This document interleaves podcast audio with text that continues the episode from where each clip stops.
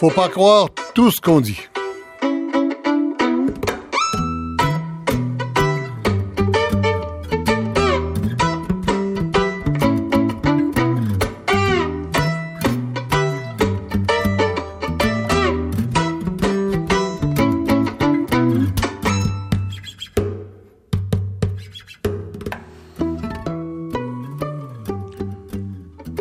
Alors, quatre morts en trois ans dans des événements entre des policiers dans la rue et des euh, itinérants habituellement souffrant de maladies mentales.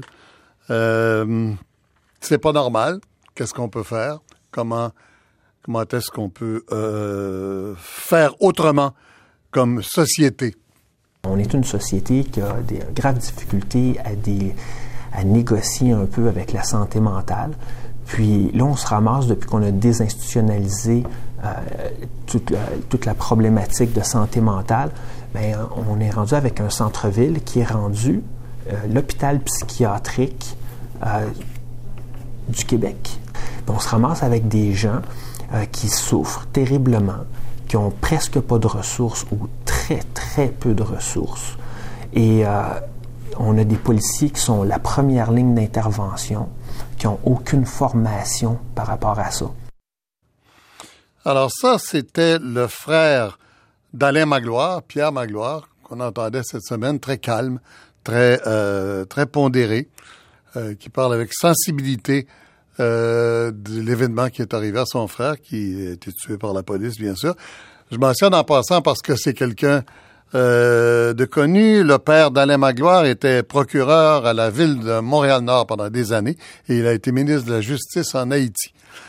Euh, il y a eu aussi, il y en a eu d'autres, on parle de, quatre personnes dans trois événements. Il y a eu Farshad Mohammadi, un résistant iranien, imaginez, venu mourir stupidement ici pour un résistant iranien, en ville il y a deux ans. Euh, il y a eu Mario Hamel aussi, et, puis le dommage collatéral, un passant qui s'appelle Patrick Limoges, qui avait le malheur de passer par là et qui a rencontré une balle perdue. Ce qui faisait dire, entre autres, au directeur du Devoir cette semaine, trois de trop, quatre en comptant le collatéral. Et il faut croire que c'est pas une fixation de journaliste, puisque cette semaine, déjà quatre jours après le fait, les événements sont arrivés lundi et la décision est tombée vendredi. Le coroner en chef du Québec décidait qu'il y aura une enquête publique. Alors, est-ce que nous courons après un fantasme de sécurité impossible ou est-ce qu'il y a quelque chose que nous pourrions faire et que nous ne faisons pas? On peut pas poser la question de façon plus simple. Le, la ministre déléguée aux services sociaux, Mme Véronique Yvon, prépare depuis des mois une politique de l'itinérance. Au mois de juin dernier, elle rencontrait les principaux intervenants pour avoir leurs suggestions, dont deux qui sont avec nous euh, ce midi. Alors, euh, Madame Yvon, est-ce que vous êtes là? Bonjour. Oui, bonjour, Monsieur Lacombe. Bonjour, Madame Yvon. Euh, vous êtes prêt, là? C'est bientôt, la politique? Oui, j'ai vraiment comme objectif de la déposer euh, d'ici la fin du mois et euh, de déposer le plan d'action avec les mesures très concrètes qui vont en découler au printemps. Oui, donc la politique va probablement être annoncée avant les élections. Euh, écoutez, moi, je sais pas. En gouvernement minoritaire, on ne sait jamais ce qui nous parle Oui, au dîner, mais je peux vous dire que je travaille très, très fort pour la déposer très, très bientôt. Oui. Comment vous faites dans le fouillis de ce monde-là, euh, avec des tables de concertation, des agences de santé, des institutions de santé, des, des, des dizaines de maisons refuges, etc., des tonnes de travailleurs sociaux sur le terrain. On dit que si on se servait de tout ce qui est disponible, il n'y en aurait pas de problème. Le problème, c'est que la crise, puis les gens qui connaissent ça, arrivent pas en même temps. C'est ça le problème. Alors, comment, Ouais. comment vous allez faire pour trouver une ligne directrice pour votre politique? Ben, écoutez, euh, je pense que vous mettez le doigt sur quelque chose de très important, c'est qu'il faut travailler ensemble. Donc ça, c'est la base, c'est la clé. Et euh, des fois, les gens disent ah une politique, ça c'est ésotérique, euh, on va pelleter des nuages. Ben en fait, c'est pas pour rien qu'on fait une politique, c'est parce que c'est ça précisément qui est réclamé depuis plusieurs années par le milieu de lutte à l'itinérance, parce que c'est vraiment vu comme le premier jalon fondamental pour se donner une vision globale puis une vision pour que tout le monde travaille ensemble. Mais attendez, ça veut dire qu'il n'y en a pas de politique actuellement? C'est ça que ça, va être la première politique de lutte à l'itinérance gouvernementale. Ça veut dire qu'on n'a jamais pris ça au sérieux au point d'en faire une, une décision politique, c'est ça? Ben en fait, euh, je vous dirais qu'il y a eu une commission parlementaire, donc il y avait eu une, un geste parlementaire, un peu comme mourir dans la dignité. Il y a eu une, une commission non partisane qui a remis un rapport en 2009 et qui d'ailleurs avait au cœur de ses recommandations d'élaborer une première politique. Ça n'a pas été fait euh, par le précédent gouvernement, mais ils ont quand même fait un, premier, euh, si vous voulez, plan d'action mhm. et qui n'est pas, qui n'était pas fondé sur une politique. Et c'est pour ça que quand nous on est arrivés, on a annoncé qu'on en faisait une priorité. C'est pour ça que moi, j'ai fait ce forum-là au mois de juin, qui mhm. malheureusement n'a pas été couvert comme on couvre l'itinérance parfois quand il y a des événements malheureux. Euh, ah. mais qui a réuni justement plus de 100... Ça fait la faute aux médias, là, cette hein? fois-là? La faute aux médias, cette fois-là? non, c'est pas que c'est la faute aux médias, mais je dis que ça, ça a été passé, ça a été moins connu, euh, ce grand effort-là qu'on a fait au mois de mhm. juin, d'asseoir pour la mhm. première fois tous les joueurs de tous les milieux autour d'une table dans ce forum-là que j'ai présidé, qui a été très, très éclairant, je dirais, pour euh, l'élaboration de la politique, puis qui, vraiment s'inspire directement des priorités qui ont été ciblées par ces gens-là. Alors, ça va vous mener où euh, en essayant d'éviter là? Je, sais que vous, normalement, vous, vous aimez parler directement et franchement, Madame Yvon, mais, mais vous êtes pogné, vous êtes ministre, puis vous avez des sous-ministres qui vous surveillent. Alors, on s'en va où exactement? Bon, on s'en va tout le monde dans la même direction. Donc, euh, mes sous-ministres vont bien et euh, on travaille tous ensemble et pas juste moi euh, comme ministre responsable de la politique, mais avec tous mes collègues. Donc, évidemment, il y a la solidarité sociale, il y a la sécurité publique, il y a la justice, il y a la santé, il y a l'habitation, bien sûr. Donc, on ça fait ça, ça fait trop de monde. Ben non, c'est justement, il y a beaucoup de monde. Est-ce que c'est simple? C'est pas simple, c'est complexe. Si toutes les solutions simples avaient été trouvées, ben on n'en serait pas dans la situation où on est maintenant. C'est sûr qu'il faut faire mieux, c'est clair. Euh, faire mieux, ça veut dire, moi je pense, de, de travailler euh, pas mal de manière plus coordonnée. Donc euh, la police avec les travailleurs sociaux, certainement, mais il faut surtout, moi c'est vraiment ma priorité, amener les services vers les personnes. Au Québec, on a un, on a un système de santé et c'est un constat qui est posé par moi, mais aussi par Jean Hébert, très hospitalo-centriste. Donc, les personnes vont vers les hôpitaux. C'est vrai en santé mentale aussi de manière générale, mais là, il faut vraiment prendre le virage en santé mentale, mais aussi dans d'autres domaines. Mais ce qui nous occupe présentement, c'est plus ça, pour amener les services vers les personnes itinérantes. Il y a des choses formidables déjà qui se font, notamment à Old Brewery, notamment avec les équipes euh, de suivi euh, intensif dans la communauté, notamment avec le travail de rue. Il faut aller beaucoup plus loin dans ça parce que pour une personne itinérante, juste avoir sa carte d'assurance maladie et se présenter à un rendez-vous médical, c'est une montagne. Donc, il faut faire mieux. Euh, moi, je dois vous dire, c'est vraiment un élément qui va être au cœur euh, de la politique et du plan d'action.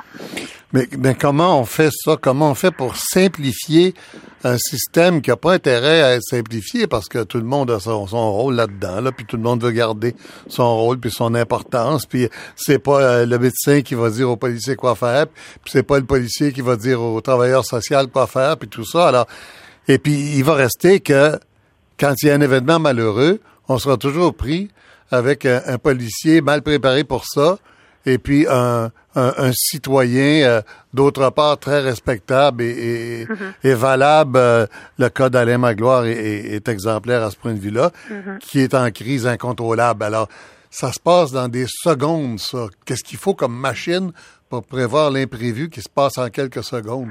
Ben, il y a une enquête, il y a même deux enquêtes parce qu'il va y avoir en plus celle du coroner qui, je pense, vont bien nous outiller. Puis euh, moi, je, je, reçois ça comme une comme une bonne nouvelle de, de pouvoir avoir des recommandations très claires par rapport à ça.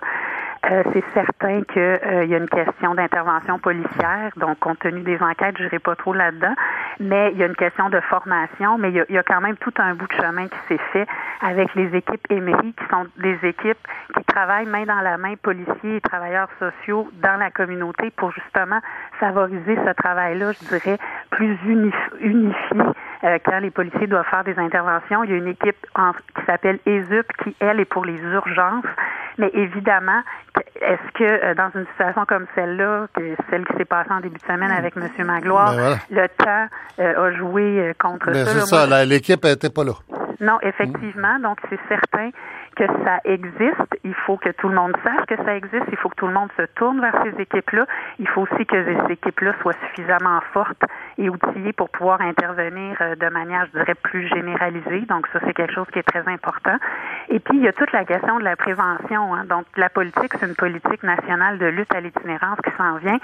Il faut prévenir le plus possible et puis il faut contrer l'itinérance. Donc, il faut prévenir aussi, il faut voir comment on peut sauver ces personnes-là. Des choses euh, de plus en plus intéressantes qui sont des psychiatres qui se déplacent dans les refuges, des infirmières dans la communauté, des travailleurs sociaux qui travaillent avec la police. Il faut euh, aller plus loin dans ça, puis il faut que tout ce monde-là se parle. À Montréal, il y a une table de coordination en, itinérance. Je pense que c'est la base que ces gens-là travaillent ensemble. Est-ce que si on avait euh, quelques millions à mettre dessus, euh, ça se réglerait plus facilement? Euh, l'argent, c'est toujours un enjeu, c'est certain. Donc, euh, moi, je suis pas de celle qui va vous dire que l'argent peut pas faire de différence, c'est certain. Et puis, euh, je travaille de ce côté-là aussi, mais je pense qu'il y a aussi l'importance de poser les bons gestes. Donc, il faut aussi mettre l'argent au bon endroit. Puis, il faut s'assurer que les gens travaillent pas chacun dans leur petite niche. Et moi, bien sincèrement, je suis une éternelle optimiste, mais j'ai beaucoup d'espoir que justement euh, ce travail-là, beaucoup plus coordonné, est en train de est en train de se faire. Euh, il y a des il y a des gens qui sortent de l'hôpital, il y a de la, réflexion qui se fait par rapport à ça. Euh, il y a aussi des policiers mhm. qui de plus en plus sont sensibilisés à, la réalité. Il y a des logements, c'est une question qui est fondamentale, bien sûr aussi la question du logement. Il y a des initiatives extraordinaires avec du soutien aux personnes dans leur milieu pour les accompagner, du logement gradué, parce que tout le monde du jour au lendemain peut pas être autonome dans son logement. Alors, euh, c'est toutes ces questions-là qui euh, vont être au cœur de, la politique et du plan d'action. Et il faut, il faut miser sur, euh, je dirais, les, petits bijoux d'intervention qui déjà existent. Merci beaucoup, Madame Yvon. Ça m'a fait plaisir. Merci de votre intérêt. Madame Véronique Yvon, ministre déléguée aux services sociaux. Voilà. Alors, ben, tout de suite, je pense que je vais me tourner vers Régine Laurent, la présidente de la Fédération interprofessionnelle, en fait, des infirmières surtout. Euh, que vous représentez. Madame Laurent, bonjour. Bonjour. Madame Laurent, vous, êtes, intervenue euh, en tant que présidente euh, de cette fédération interprofessionnelle cette semaine en dénonçant les coupures. on a fini sur l'argent. On va commencer avec l'argent avec vous. Qu'est-ce que vous pensez de ce que Madame Yvon vient de nous dire?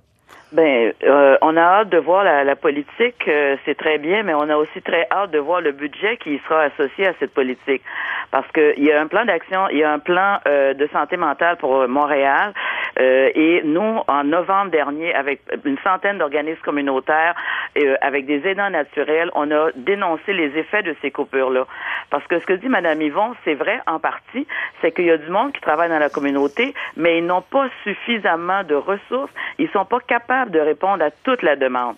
Et euh, ça, c'est une question d'argent, là, vous dites là. Pardon? Ça, c'est une question d'argent.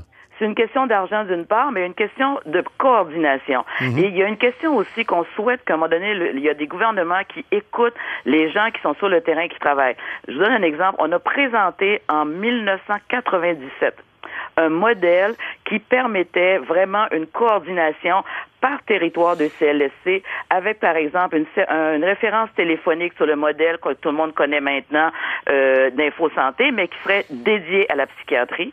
On a, on a proposé aussi des cliniques ambulatoires de psychiatrie par territoire de CLSC, donc des équipes multidisciplinaires qui effectivement suivraient les patients quand ils sont dans les foyers de groupe, quand ils sont dans la rue, euh, quand ils sont hospitalisés pour un certain nombre de temps. Donc cette équipe-là par territoire de CLSC peut suivre les mhm. gens qui ont des problèmes de santé mentale. Et ça, si on l'avait fait il y, a, il, y a, 15 ans, ben peut-être qu'on n'en serait pas là aujourd'hui.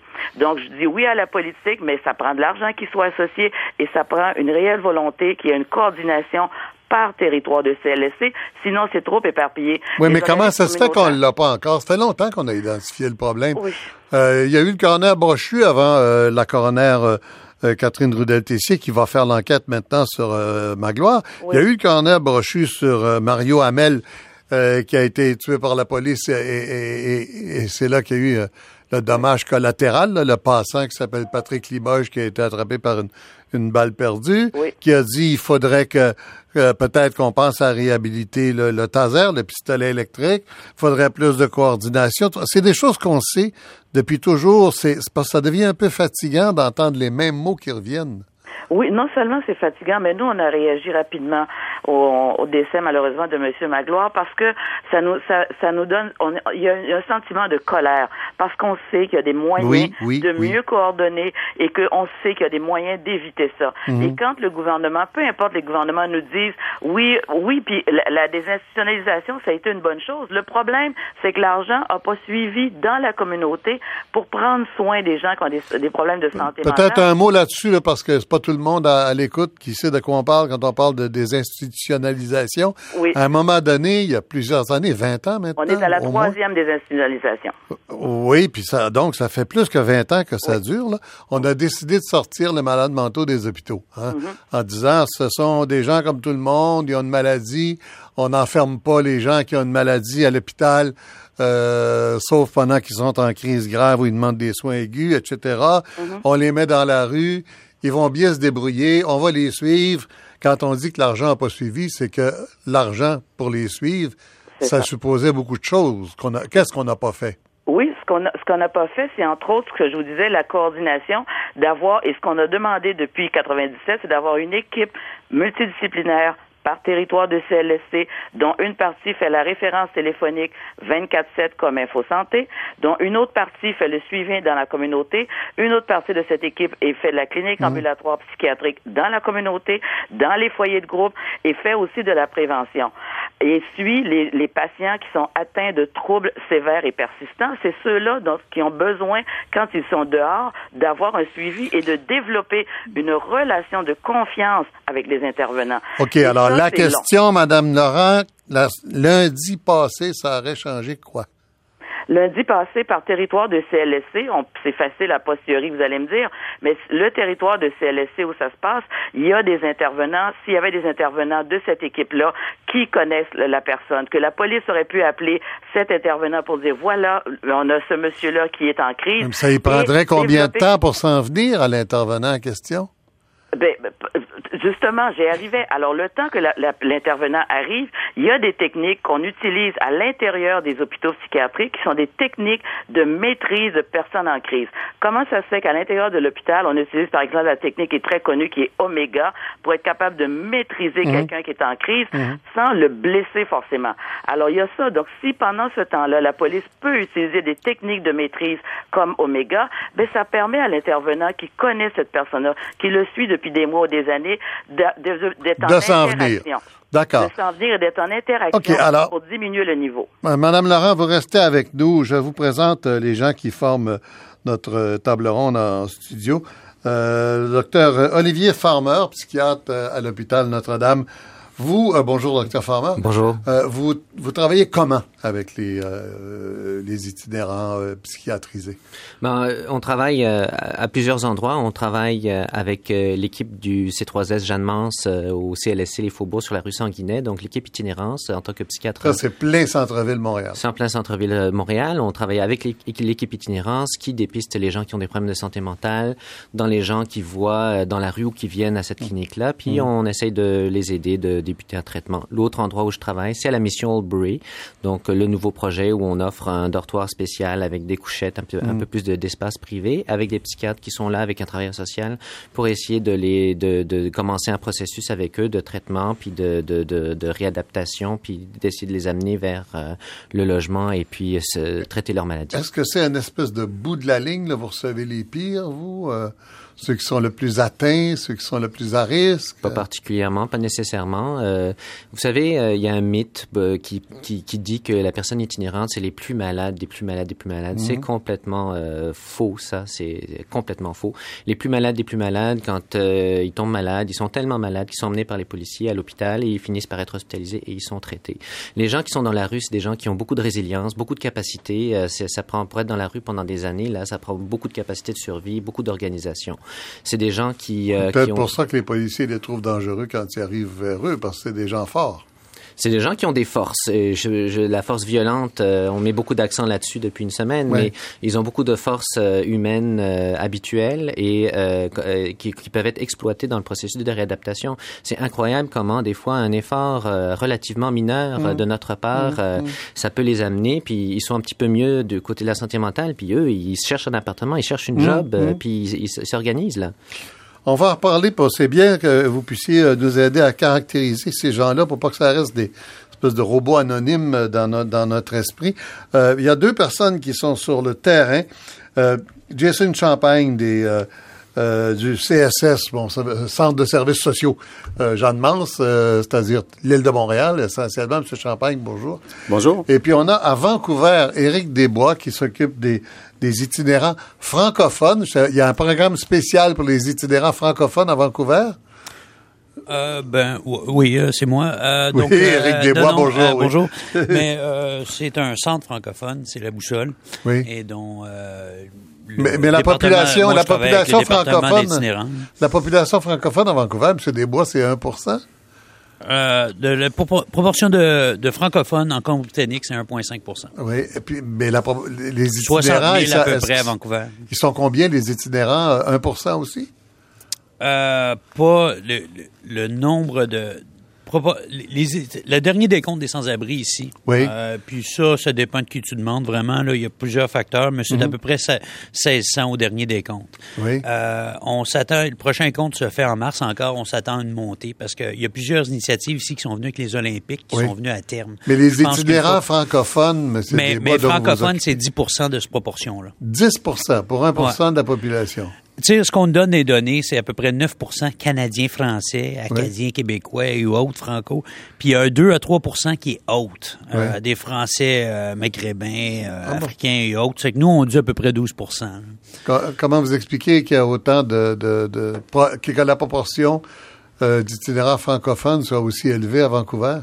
ben, je pense ah, il y, a plusieurs facteurs, mais un des grands facteurs, c'est que effectivement, il y a, il y a Jusqu'à tout récemment, il n'y avait aucun psychiatre francophone à Vancouver. Il n'y a aucun ah accès aux services. Nous, on fait le pont avec les services existants. À part nous, il n'y a rien. Hmm. Donc, euh, quand euh, le maire de la ville, les chefs de police, il y a quelques... Euh, en automne, parlait d'une crise de santé mentale pour des circonstances semblables à ce qui se passe à Montréal, hmm. quelques incidents violents. Euh, des psychiatrisés enragés. Euh, ce qui était euh, ironique pour certains intervenants dans la communauté, ça fait 15 ans que je suis dedans, là, c'est que c'est pas d'hier qu'on vit la crise. Mm-hmm. Puis vraiment, c'est l'effet pressure cooker. Il y a plusieurs facteurs, mais c'est c'est là à dire des gens enragés, mais c'est des gens mal soutenus qui sont fatigués. Puis comme se disait plutôt, c'est des gens qui ont dû s'endurcir. Là, et, euh, mais leurs facultés sont probablement très affaiblies. Euh, hmm. Et puis, j'étais avec un policier euh, il y a quelques semaines. Il se levait les bras et il disait, je suis un policier. Qu'est-ce que je fais là-dedans? ouais. On va y revenir sur cet aspect-là, M. Desbois. M. Champagne, bon, à Montréal, évidemment, là, vous, vous êtes pris avec la, le gros de la clientèle, le, le, centre-ville de Montréal. Oui. Comment ça se passe sur le terrain? Qu'est-ce que qu'est-ce qu'un travailleur social? On disait tantôt, là, euh, Mme Laurent, entre autres, disait, euh, évoquait qu'il euh, peut y avoir des spécialistes qui sont appelés et qui viennent aider les policiers. Est-ce que c'est rêver en couleur de penser que quelqu'un comme, comme vous ou un de vos travailleurs sociaux habitués, qui connaît souvent les itinérants par leur petit nom, a le temps de se rendre sur un lieu de crise? Est-ce que c'est rêver en couleur, ça? Non, absolument pas. Ce n'est pas rêver en couleur. Et j'aimerais reprendre un, propos de la ministre Yvon qui, qui a dit qu'il serait important d'amener les services vers les personnes. Au C3S Jeanne l'équipe itinérance, elle existe depuis 25 ans. Oui. C'est important de l'expliquer. C'est des infirmières, des travailleurs sociaux, psychoéducateurs, mmh, mmh. psychiatres, médecins. Olivier, comme le disait Dr. Farmer, fait partie de cette équipe-là. Que faisons-nous? Nous allons dans la rue, sur la rue, dans les lieux où on retrouve des personnes itinérantes, c'est ce qu'on appelle de l'intervention de proximité. Et nous sommes aussi ça, c'est à tous les jours, ça. Mais quand il arrive une crise, si vous êtes à l'autre bout de la ville, vous n'avez pas le temps de vous rendre à temps pour que le policier retienne la, personne qui est en crise suffisamment longtemps pour que vous puissiez venir lui parler. C'est ça que je vous demande. C'est-tu rêver en couleur de penser que vous pouvez arriver à temps dans la crise? Dans plusieurs situations, je pense qu'on peut arriver avant parce que nous avons des équipes qui interviennent en situation de crise. Madame Yvon le dit. L'équipe Émeric et l'équipe mobile de référence et d'intervention en itinérance. Mhm. On est là. On est là auprès des personnes, parfois lorsqu'ils sont en crise, ou via une autre équipe, comme l'équipe Urgence Psychosociale Justice ou les UP, pour désamorcer la crise, pour éviter la judiciarisation. Ça peut prendre combien de temps? Là? On vous appelle, on vous dit, hey, un tel est là, là, puis ça va mal. Ça peut prendre combien de temps pour que vous arriviez? Ça peut prendre quelques minutes si nous sommes au centre-ville. Le CLSC des Faubourgs est situé sur la rue Sanguinet. Donc, mhm. Sanguinet au coin de Sainte-Catherine, nous pouvons nous déplacer très, très, très rapidement. Ce que je tiens à dire, c'est qu'il y a des services de proximité. Ils existent. Nous demandons qu'ils soient bonifiés. Ils existent, oui, ben c'est ça. Bonifié pourquoi? C'est quand la dernière fois que ça a servi vraiment à empêcher qu'un sans-abri se fasse, euh, pas nécessairement euh, tué par la police, mais qui, qui, arrive une catastrophe quelconque? Écoutez, les interventions en situation de crise, l'équipe UPS Justice, nous en faisons 4500 par année. L'équipe de soutien aux urgences psychosociales, plus de 4 interventions par jour. Emery, on parle de 10 à 12 interventions par jour. Vous allez me dire, ce ne sont pas toutes des interventions en situation de crise. D'urgence, non, c'est ça. Mais il y a une partie de ces interventions-là qui sont des interventions Donnez-moi un exemple. Donnez-moi un exemple d'intervention d'urgence, de crise. Une personne au centre-ville, aux abords d'un commerce, qui est dérangée, dérangeante, elle crie, elle fait peur aux commerçants, elle fait peur aux personnes qui sont dans la rue. Qu'est-ce qu'on fait à ce moment-là? Premier réflexe, 911, on appelle souvent les policiers. Oui. Les policiers, ce ne sont pas des travailleurs sociaux, ce ne sont pas des infirmières, ils ont un travail à faire. Mais le 911, est-ce qu'ils réfèrent ça à vous? Directement. Directement via Emery, via l'équipe urgence psychosociale justice ou les UP, nous intervenons là, vous arrivez et vous faites quoi? Ce qu'on fait, si aussitôt que la scène est sécurisée, qu'il n'y a pas de danger pour les intervenants, c'est les intervenants qui commencent immédiatement à parler avec la personne qui est en situation de crise. Que, mm. fait-on? Mm. Nous évaluons son état mental, on se pose la question, est-ce qu'il est dangereux pour lui-même ou pour autrui? Ils ne le sont pas toujours dangereux. S'ils mm. le sont, on peut avoir un levier pour amener une personne vers l'hôpital. C'est pas ce qu'on cherche à faire dans un premier temps. Ce qu'on cherche à faire, c'est trouver une situation alternative pour pouvoir outiller cette personne-là, la soutenir et lui offrir des services. L'amener dans une ressource quelconque où on va pouvoir euh, manger et dormir. Qui peut être un refuge, qui peut être un centre de crise, faire le lien avec la famille. Oui. Euh, Rémi Boivin, euh, que je vous ai pas encore présenté, qui est criminologue d'école de criminologie comparée de l'Université de Montréal. On, on, a parlé, bonjour d'abord. Bonjour, bonjour. On a, on a parlé beaucoup de la police depuis le début. C'est comme, c'est la fin. La police, c'est la fin. La police, c'est 9 à 1. La police, c'est l'urgence. La police, s'il n'y a plus rien, on appelle la police. Euh, ils sont vraiment pas équipés pour faire face à ça. Or, on sait que 50% le docteur Farmer me corrigera au besoin, 50% des sans-abri, des itinérants à Montréal sont des gens qui ont des problèmes de santé mentale. La police aussi, c'est ça. Oui, c'est ça, effectivement. Et c'est pour ça qu'il y a des formations qui sont données aux policiers qui interviennent au centre-ville. Ça n'a pas l'air de suffire. Euh, ce qu'il faut savoir, en fait, j'apporterai peut-être quelques nuances à ce qui s'est dit depuis le début de l'émission. Euh, au moment de l'intervention, que la personne soit itinérante ou non, que la personne ait des problèmes de santé mentale ou non, les policiers qui interviennent au moment de l'intervention ne savent pas ça. Donc, ah, ça, c'est vrai, ça, oui. C'est une mhm. situation d'urgence. Donc, un cas où il y a un individu agité, apparemment en crise, on ne sait pas trop pourquoi. Les policiers arrivent sur les lieux, doivent le, contenir. Donc, en même temps, les policiers, ils patrouillent habituellement, puis ils connaissent un peu les gens qui font habituellement du trouble, euh, surtout au centre-ville. Oui, c'est pour ça, en fait, que c'est souhaitable qu'on maintienne une police de style quartier, disons, hmm. où les policiers sont assignés à des territoires très précis. Mais dans ce cas-ci, qui avait devant les yeux, c'est une personne visiblement en crise, qui mhm. était potentiellement menaçante. Ils ont essayé de faire une intervention policière comme ils voulaient, comme ils pouvaient, en fait. Mhm. Et ça n'a pas eu les ça a pas eu les conséquences qui étaient souhaitées, évidemment. Euh, je suis pas certain que l'arrivée d'un intervenant sur les lieux aurait calmé le jeu tant que ça, au point où c'était rendu. Il faut savoir que c'est une intervention qui s'est déroulée sur une certaine période de temps.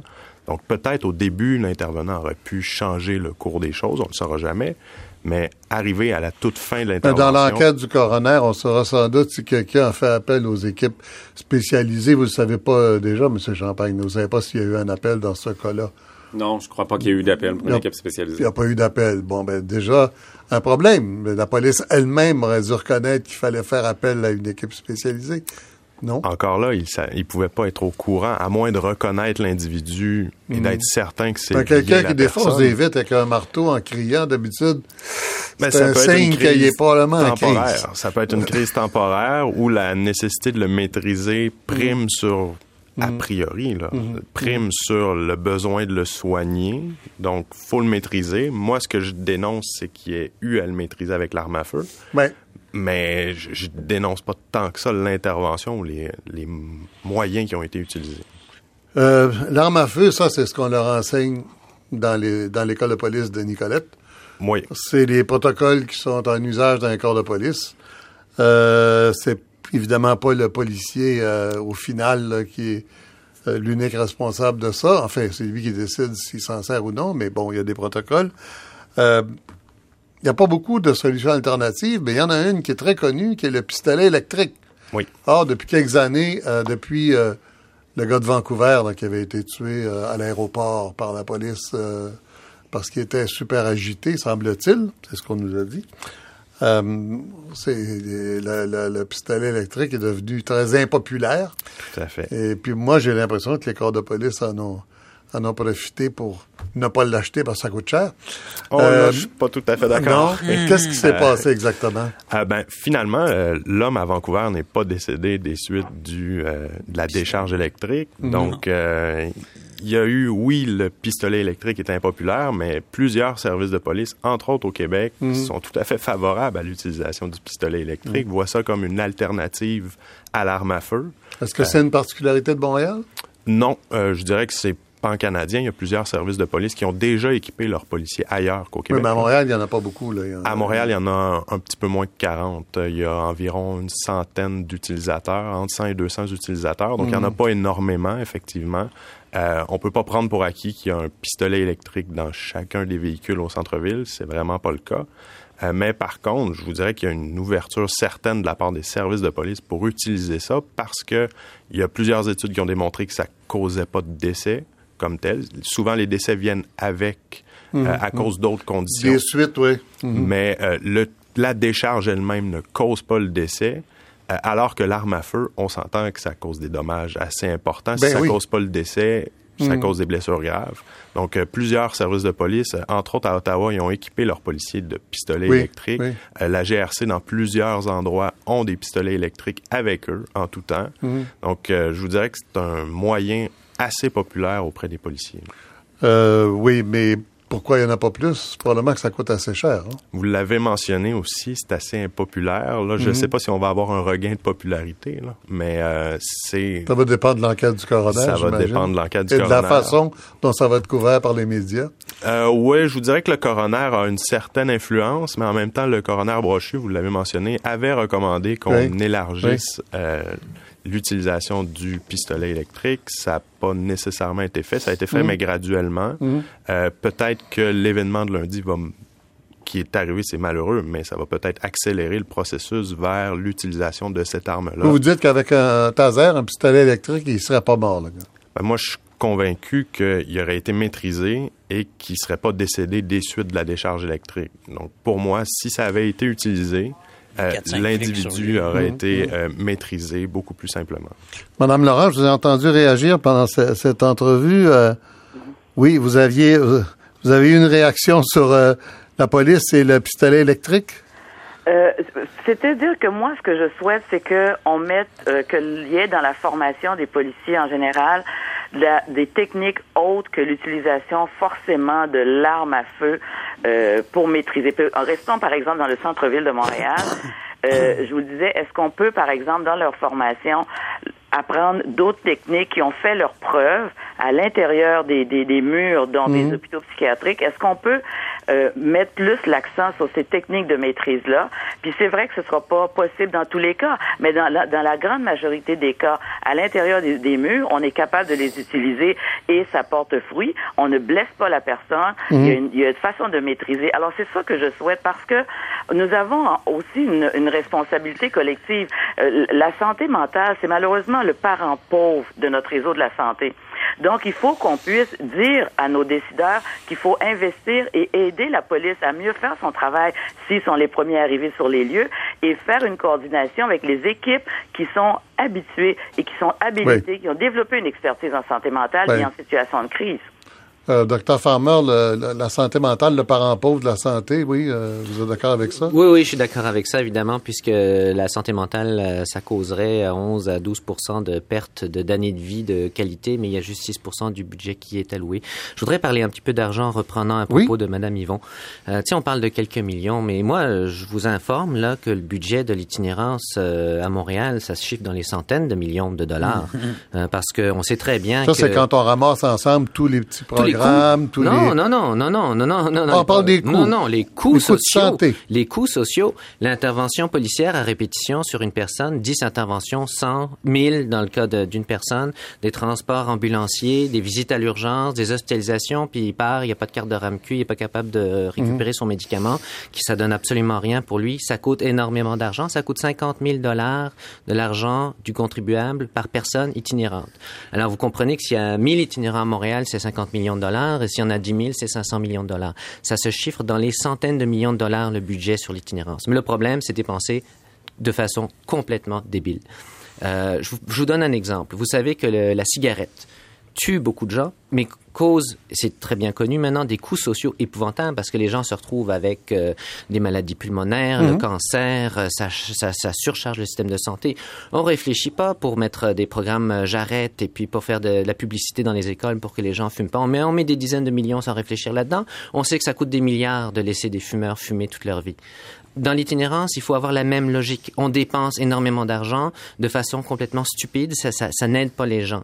Alors que si on pouvait dépenser de l'argent intelligemment, je vous donne un, exemple. On ferait quoi? Il faudrait que Mme euh, Yvon fasse quoi dans sa politique Mais je reprends un propos de M. Pierre Magloire, le, frère d'Alain euh, Magloire. Il dit que c'est rendu un hôpital psychiatrique le centre-ville. Il a tout à fait raison.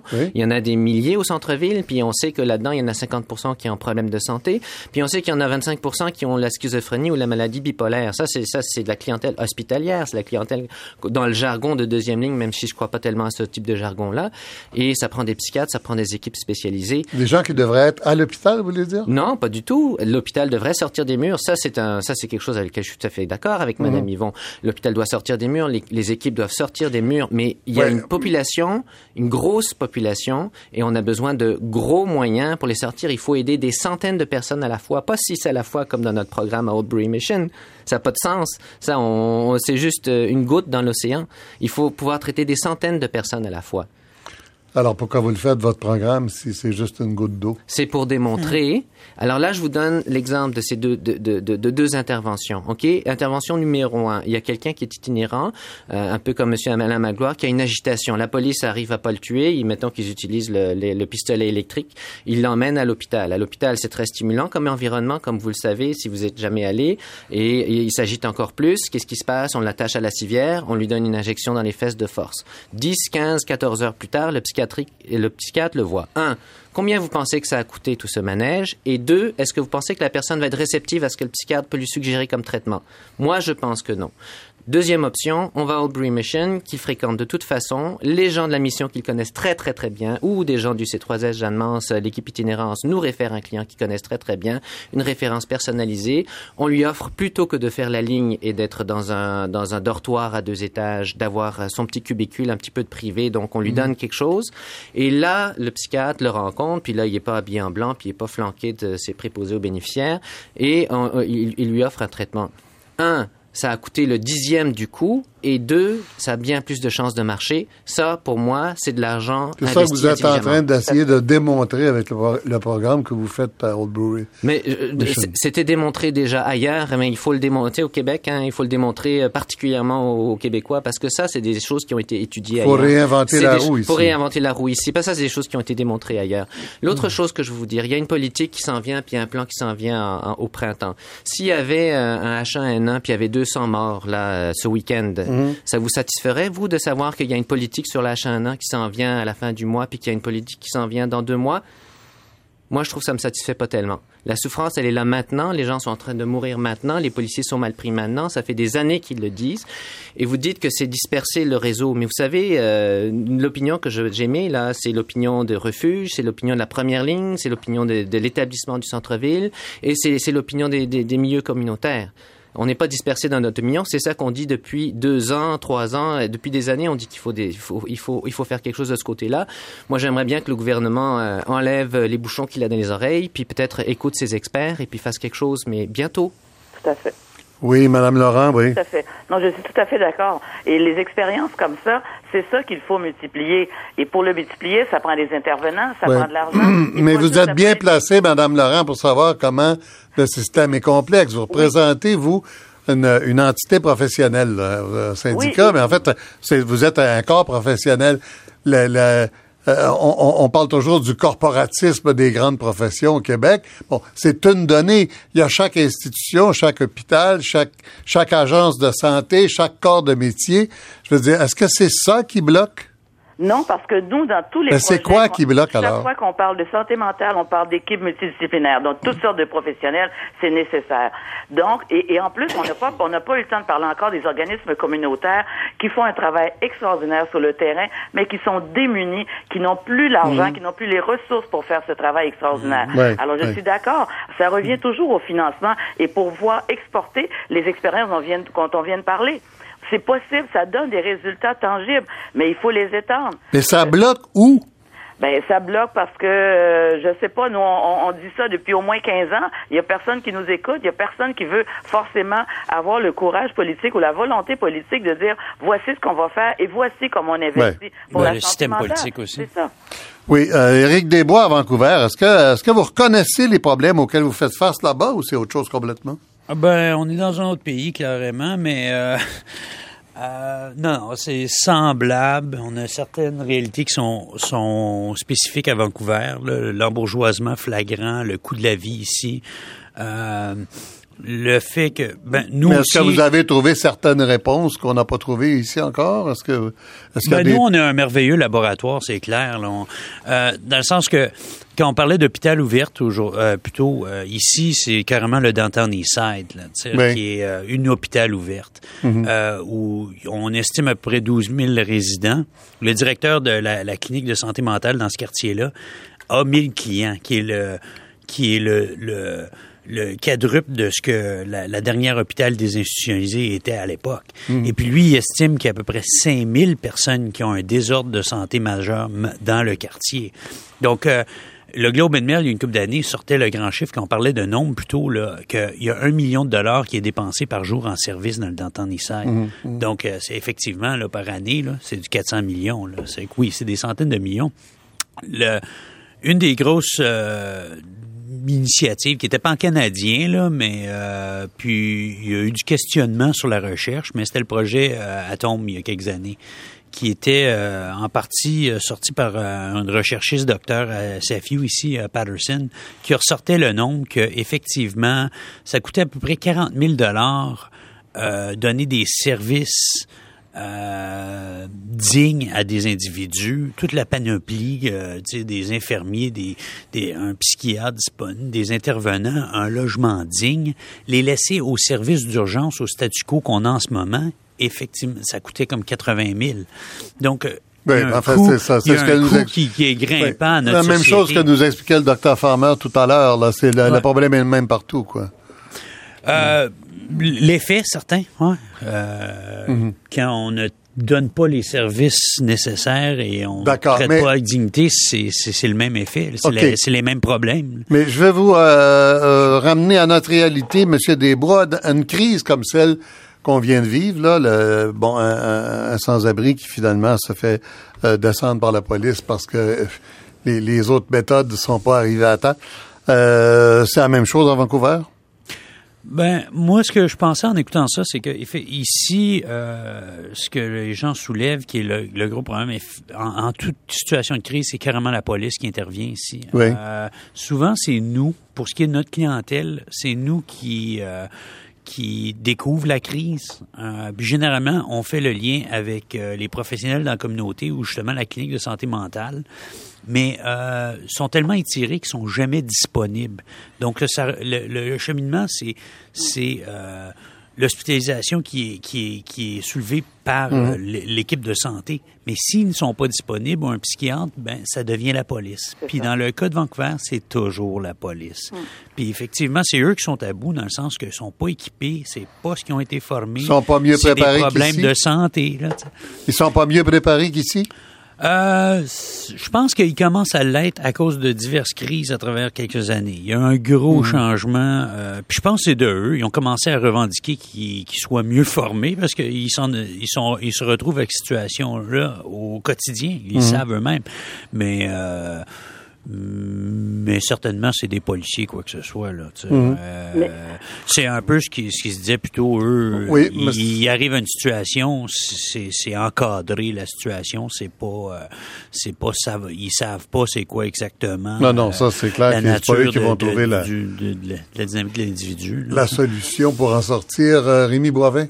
Oui, je m'en voudrais de pas réagir au propos de Madame Laurent. Oui. Euh, je pense qu'il faut quand même avoir conscience que le milieu d'intervention est très différent entre ce que les policiers ont à vivre et ce que les, euh, par exemple, le personnel des hôpitaux peut avoir à vivre. Dans un hôpital, c'est un milieu contrôlé. On connaît généralement euh, qui est en face de nous, alors que les policiers peuvent arriver sur les lieux euh, sans connaître l'individu, sans vraiment contrôler tout. Là, on Quand Mme Laurent dit qu'il y a des techniques de contrôle qu'on applique dans les hôpitaux, euh, qu'on devrait enseigner aux policiers, vous dites que c'est pas le même. C'est pas, ben, pas aussi simple. Le, modèle d'usage de force qui est utilisé au Québec dit le policier doit tenir compte de l'ensemble des facteurs et mm. le nombre de facteurs dont il y a à tenir compte est énorme. Euh, mm. par exemple, à Montréal, on parle d'une intervention qui était dehors, sur un trottoir, il fait froid, il y a des gens mm. autour, il y a des policiers, il y a du trafic. Donc là, c'est très différent d'une intervention dans un corridor dans un milieu fermé, où il y a deux personnes. Oui, Madame Laurent, je vous laisse réagir parce que l'émission tire à sa fin déjà. Bien sûr qu'on peut adapter. Puis l'idée, c'est de trouver les techniques d'intervention qu'on peut faire effectivement dans la rue mm. et adapter ce qu'on fait à l'intérieur. Mais je voudrais ajouter un volet, c'est qu'il faut être conscient que quand on parle très rapidement, Madame Laurent, il reste 30 secondes. Et d'agir en santé mentale, il faut être patient. Il faut prendre du temps. Les résultats ne sont pas immédiats et c'est pour ça que ça prend plus de monde, plus d'intervenants parce que ça prend du temps pour agir en santé mentale. C'est pas un effet immédiat comme quand je donne une injection. C'est plus long qu'un mandat politique. Il faut prendre ça en compte aussi et c'est pour ça que ça prend un investissement financier pour avoir du monde. Merci. Merci Éric Desbois. Oui, quand on a entendu dire c'est plus long qu'un mandat politique, mais ça, il y, a beaucoup de choses comme ça. Merci, M. Desbois. Merci à tout le monde ici en studio, Dr. Olivier Farmer, Rémi Boivin, criminologue, Jason Champagne du CSS euh, Jeanne Régine Laurent de la FIC et euh, la ministre Véronique Yvon au début. Merci à Louis-Pascal Loriot à la technique, Daniel Gauvreau à, à Vancouver, Sylvie Meloche, Marie-Josée Gendron et Robert Landry, notre réalisateur. Bonne journée, bonne semaine.